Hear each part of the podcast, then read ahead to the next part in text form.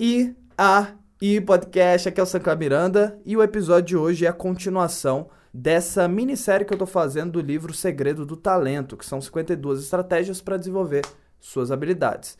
Então, três dessas dicas, elas são em conjunto. Então, se você não escutou o episódio, os dois últimos episódios, eu recomendo que você escute para você pegar a manha, para você entender qual é a sequência, para você ter contexto. Na verdade, são quatro dicas conjuntas, é uma mini série.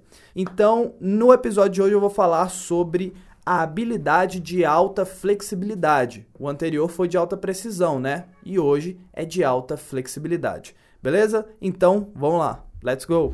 As habilidades de alta flexibilidade chamam a atenção pela beleza da sua execução e um exemplo disso é, por exemplo, um jogador de futebol, onde ele tem ambientes diversos, nada é igualzinho do jeito que foi no jogo anterior, do jeito que foi o treino. Então, no momento, no calor da emoção, ele precisa executar uma habilidade dele, seja para driblar, seja para fazer um lançamento, seja para chutar para o gol. Ele precisa ter aquela habilidade bem solidificada no seu cérebro mas ele lida o tempo todo com, com situações diversas. Nada é exatamente do mesmo jeitinho. Ele até fala aqui no livro, faz um paralelo, uma analogia com o skatista. Lembra que no da habilidade de alta precisão falou que é, tem que ter uma precisão como um carpinteiro. Aqui já é algo mais como uma, um skatista. Por quê? O skatista ele lidar, ele tem que lidar com tentar a manobra toda vez, treinar a, aquela manobra com energia, com curiosidade, com vontade. E o skatista, ele também vai, por exemplo, um flip, que é uma manobra no skate. Então, o skatista ele vai mandar um flip, seja parado, seja na rua, seja na pista de skate. Então, ele tem diversos locais diferentes para fazer com velocidades diferentes, com o solo diferente, entendeu? Então ele precisa lidar com aquela habilidade de alta flexibilidade, que é ser flexível de acordo com o seu ambiente, de acordo com o momento, com o calor da emoção. Então, diferente da, de alta precisão, que é para você lidar como se fosse um carpinteiro preciso, esse de alta flexibilidade é para você lidar como se você fosse um skatista.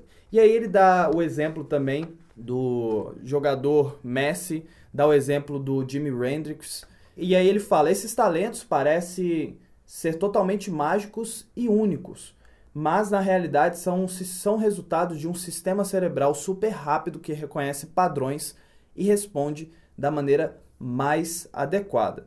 Então, enquanto as habilidades da dica anterior elas têm muito mais a ver com precisão, essas aqui têm mais a ver com ser flexível de acordo com o momento, né? E aí, uma coisa que ele fala que é bem importante aqui, quando for desenvolver habilidades de alta flexibilidade, faça um grande número de repetições variadas e peça feedback. Lembrando, não tem erro, então não se preocupa com erro. Não existe erros, existe feedback. Erro são pontos para que você se aperfeiçoe ao longo do tempo, tá bom? E uma coisa que ele não fala aqui, mas que nós podemos, eu posso adicionar aqui como um paralelo também, para ter uma, uma outra visão de entendimento, é que quando você está no primeiro processo, assim como eu falei que eu expliquei no vídeo dos, caminho, dos caminhos neurais, nas primeiras vezes que você está adquirindo, vai ser mais difícil, óbvio porque nesse primeiro momento que a gente começa a desenvolver uma habilidade, a gente primeiro está usando o nosso pensamento racional, nosso pensamento lógico e mais lento e consciente também. Então, quanto mais você treina, quanto mais você treina, o seu papel é transformar aquilo, aquela habilidade que no início é lógica, racional, lenta, de forma consciente para um pensamento automatizado, para um, um, caminho neural que ele está tão forte que agora ele está automatizado, ele está rápido e ele está até mesmo de forma inconsciente. Você já nem pensa mais sobre ele, você simplesmente executa.